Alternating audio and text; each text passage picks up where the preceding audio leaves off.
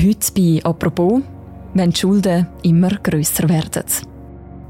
Vor gut zehn Tagen sind in der Schweiz Krankenkassenprämien angestiegen, um durchschnittlich 8,7 Prozent. Man kann sagen, es war ein Prämienschock mit Ankündigung. Doch wie drastisch der Anstieg ist und dass es der größte sein wird seit 2010, ist erst seit heute klar. Vielen Menschen in der Schweiz tut das weh im Portemonnaie. Aber gewisse Menschen trifft das besonders happig. Die mit einem tiefen Lohn zum Beispiel. Oder Junge, die die Krankenkassenschulden von ihren Eltern übernehmen müssen. Warum es so schwer ist, aus den Schulden wieder rauszukommen, über das reden wir in der heutigen Folge vom Podcast «Apropos» vom Tagesanzeiger und der Redaktion Tamedia. Mein Name ist Mirja Gabatuller und bei mir im Studio ist die Wirtschaftsredaktorin Beatrice Bösiger. Hallo Beatrice. Hallo Mirja.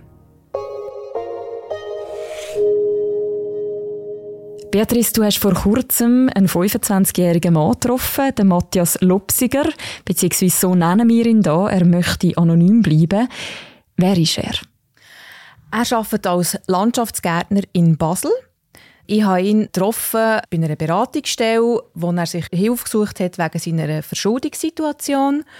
Und wenn man mit ihm über seine Situation redet, dann tönt er sehr entschlossen und diszipliniert. Er hat auf mich überhaupt nicht wie jemand gewirkt, der jetzt einfach unreflektiert sein Geld zum Fenster rausschmeißt und einfach so in den Tag lebt. Er hat sich Hilfe gesucht, er hat einen Budgetplan erstellt und ist sehr entschlossen, den will er jetzt einfach durchziehen. Und was vielleicht auch ein grosser Vorteil ist, den er hat gegenüber anderen Leuten, die stark verschuldet sind, er hat einen festen Job und ein regelmäßiges Einkommen. Trotzdem hat er 20.000 Franken Schulden. Wieso das? Also die 20.000 Franken, das ist quasi der höchste Stand gewesen. Auf das hat sich dann angefangen summieren. Angefangen hat alles, als er mit 19 nach dem Lehrabschluss von daheim ausgezogen ist. Da haben junge Leute haben ein grosses Risiko, für sich zu verschulden. Man hat irgendwie den ersten Lohn, hat das Gefühl, die erste Wohnung. Und wenn dann irgendwie etwas passiert, dann kann es dann irgendwie schnell passieren, dass man die Schulden abgeleitet. So war es so beim Matthias Lopsiger. Er hat das Leben genossen. Ziemlich schnell sind gesundheitliche Probleme gekommen. Mhm. Er hat mehrere Mal das Kreuzband gerissen und hat nicht mehr arbeiten können, weil als Landschaftsgärtner musst du raus, da musst du körperlich arbeiten können. Ihm hat die Tagesstruktur gefällt. Er ist vom Sofa herumgehockt und hat am Abend mit seinen Freunden dann einfach nur noch Party gemacht. Er hat aber nur noch 80 Prozent vom Lohn bekommen hat unerwartete Kosten gehabt, wie der Wehrdienstersatz, den er zahlen Und das hat sich dann eben alles mit den Monaten und mit den Jahren angefangen summieren auf die 20'000 Franken. Er hat also angefangen, Schulden zu machen. Bei wem alles war er in Verzug gewesen? Also neben der Krankenkasse hatte er vor allem auch Schulden bei den Steuern und auf einer Kreditkartenrechnung. Mhm.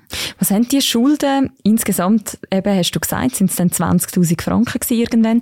Wie hat sich das auf seinen Alltag ausgewirkt? Die Schulden haben mich belastet. Irgendwann hatte ich nur noch Zahlen im Kopf. Ich habe mich nicht mehr getraut, in mein E-Banking zu schauen. Ich hatte Angst davor zu sehen, wie viel Geld mir bis zum Monatsende bleibt. Auch meine Briefe habe ich nicht mehr geöffnet, aus Angst vor neuen Mahnungen oder Betreibungen.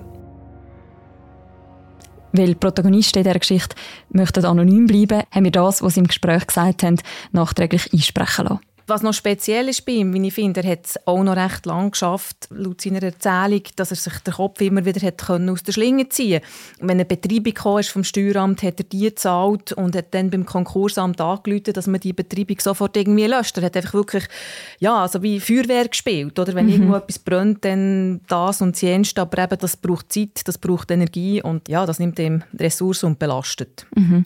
Er hat also schon mit Händen und Füßen quasi versucht, alles zusammenzuheben. Und jetzt steigen nächstes Jahr dann noch Krankenkassenprämien. Auch bei der Krankenkasse hat er Schulden. Wie hat er reagiert, als er das gehört hat? Ja, als ich ihn im Gespräch gefragt habe, hat er recht lakonisch darauf reagiert. Er hat gesagt, ja, was soll er schon machen? Dann muss er halt jetzt bei seinen persönlichen Ausgaben zurückstecken und hoffen, dass der Lohn bis zum nächsten Zahltag halt längt. Aber eben hat er noch gesagt, wenn du zehn Tage vor Monatsende musst du dir überlegen, wie du zahlst für das Essen, dann sind er schon in Panik verfallen. Mhm. Und konkret zum Thema Arztpsyche hat er noch gesagt, ja, er probiert die so gut wie möglich zu vermeiden. Für Geld zu sparen hat er äh, die höchste Franchise von 2'500 Franken bei seiner Kasse gewählt. Und das ist natürlich ein grosses finanzielles Risiko, wenn er zum Doktor muss. Wenn dann mal etwas ist, dann bleibt er auf diesen Kosten plus dem Selbstbehalt von 700 Franken hocken. Das ist auch etwas, das sagen auch Beratungsstellen. Sie warnen davor, dass Leute mit einem tiefen Einkommen die höchste Franchise wählen. Einfach eben, weil es im Notfall könnte dann alles noch viel schlimmer werden.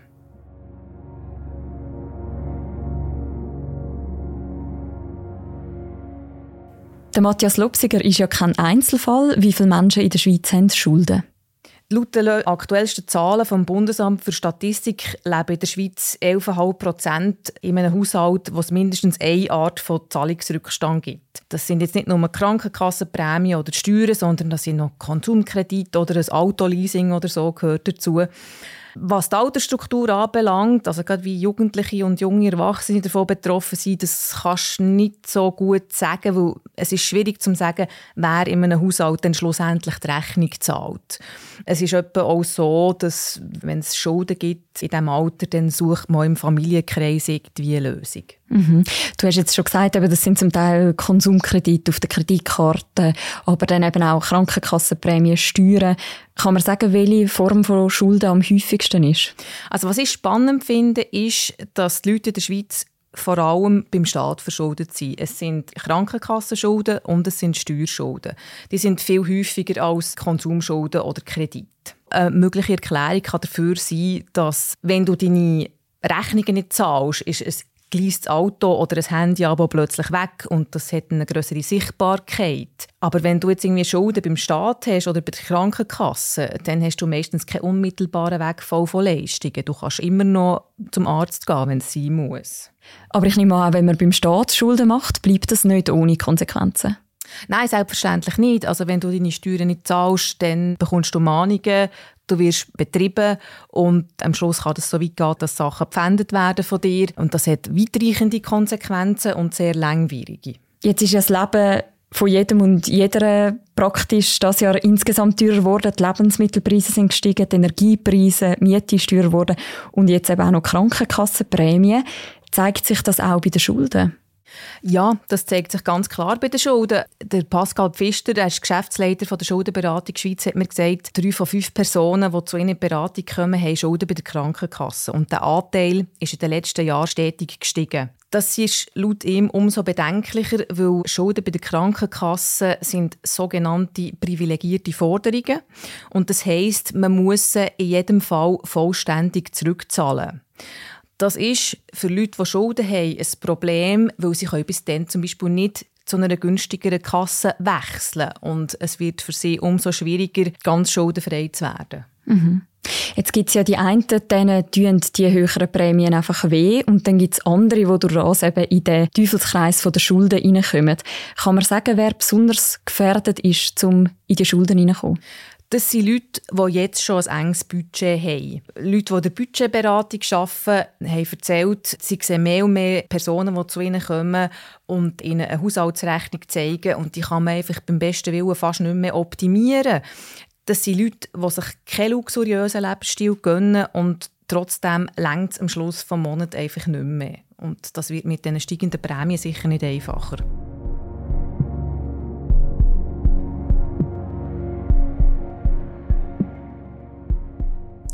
Du hast auch noch jemanden getroffen, der erlebt hat, dass man auch schon mit Schulden ins Erwachsenenleben starten kann. Nämlich der Antonio Garcia. Auch er heißt in Wirklichkeit anders. Auch er ist anonymisiert. Was ist seine Geschichte? Seine Geschichte ist ein andere als die von Matthias Lopsiger. Er ist als Kind aus Bolivien in die Schweiz zu seiner Mutter gekommen. Die hat dann ein eigenes Restaurant betrieben, ist mit dem aber in finanzielle Schwierigkeiten geraten und hat aufgrund von dem aufgehört, Miete und Krankenkassenprämien für Antonio und seine Schwester zu zahlen. Das Problem bei dem Ganzen ist, als er volljährig wurde, mit 18, sind die Schulden an ihn übergegangen. Weil das ist so, Kinder haften noch für Krankenkassenschulden, die entstehen, wenn sie minderjährig sind und ihre Eltern die nicht zahlen. Mit der Zeit haben sich seine Schulden auf mehr als 40'000 Franken summiert. Meinen Freundinnen und Freunden an der Uni habe ich nichts von meinen Schulden erzählt. Zeitweise hielt ich mich mit drei verschiedenen Jobs über Wasser. Psychisch ging es mir schlecht. Ich ging gar nicht mehr zu Terminen beim Betreibungsamt. Einmal kam die Polizei zu mir nach Hause und sagte mir, ich hätte drei Tage Zeit, die Rechnung zu bezahlen. Sonst muss ich ins Gefängnis und den Betrag absitzen. Das ist mir schon eingefahren. Doch ich habe es am Ende geschafft und mein Studium trotzdem abgeschlossen. Wieso ist es für ihn so schwierig, aus dem wieder rauszukommen? Für ihn war es schwierig, sich im System zurechtzufinden. Man muss wie wissen, wo hole ich mir Hilfe, was für Anrechte habe ich, kann ich Prämienverbilligung beantragen und so weiter und so fort.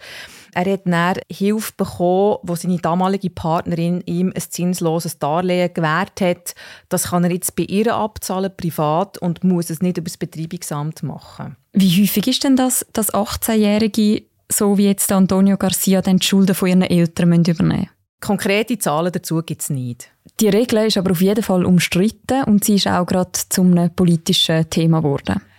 Ja, also jetzt kommt eine Änderung im entsprechenden Krankenversicherungsgesetz, wo sagt, dass eben junge Erwachsene nicht mehr für die Prämienausstände belangt werden können. Und das Bundesamt für Gesundheit wird jetzt beim Bundesrat beantragen, dass man die auf Jahreswechsel in Kraft setzt.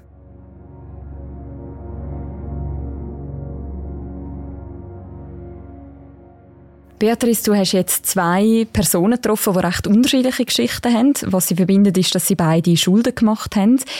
Warum ist es so schwierig, um dann aus Schulden wieder rauszukommen? Ich finde, das ist eine sehr, sehr schwierige Frage zu beantworten, weil jede Geschichte ist individuell. Es sind Gründe, warum das Leute sich verschulden, das lässt sich fast nicht verallgemeinern. Was aber den Betroffenen sicher weiterhin helfen würde, wäre die Einführung vom sogenannten Restschuldenbefreiungsverfahren. Das wird momentan ebenfalls politisch diskutiert. Einfach gesagt geht es dabei darum, dass man sich nach einer gewissen Zeit kann sich verschuldete Personen mit ihren Gläubigern einigen und dann wird ihnen der Rest von ihren Schulden erlassen und dann können sie wie neu anfangen. Das ist aber noch nicht entschieden, ob das kommt. Gegen die Gesetzesänderung wehren sich die Inkassofirmen. Sie sehen dadurch die Anliegen der Gläubigerinnen vernachlässigt. Die können dann ihre Ansprüche nicht mehr durchsetzen und hätten dann einfach den Ausfall zu tragen. Mhm. Das ist also die Debatte, die jetzt gerade läuft. Was kann man denn heute schon machen, wenn man sich muss verschulden oder wenn man in die Schulden hineingeraten? Also was sicher das Wichtigste ist, sich so früh wie möglich Hilfe holen. Das kann man auch schon machen, wenn man noch keine Schulden hat. Aber wenn man jetzt einfach sieht, die Kosten steigen, es wird eng mit dem Budget, dann kann man sich beraten lassen bei den Fachstellen. Die helfen einem, einen Plan zu erstellen und die Einnahmen und Ausgaben zu kontrollieren. Wenn schon Schulden da sind, dann ist sicher der Weg zu einer Schuldenberatung oder zur Organisation wie Caritas einfachste und am besten. Wir können den Link dazu sonst auch noch im Beschreib zu dieser Episode tun. Danke vielmals, Beatrice, für das Gespräch. Danke, Mirja. Wer noch mehr will zu dem Thema lesen, wie sich Menschen verschulden mit der Krankenkasse, wir verlinken auch noch den entsprechenden Artikel im Beschreib zu dieser Episode. Und das war die heutige Folge vom Podcast «Apropos». Die nächste Folge von uns, die hören ihr morgen wieder. Bis dann, macht's gut. Ciao miteinander.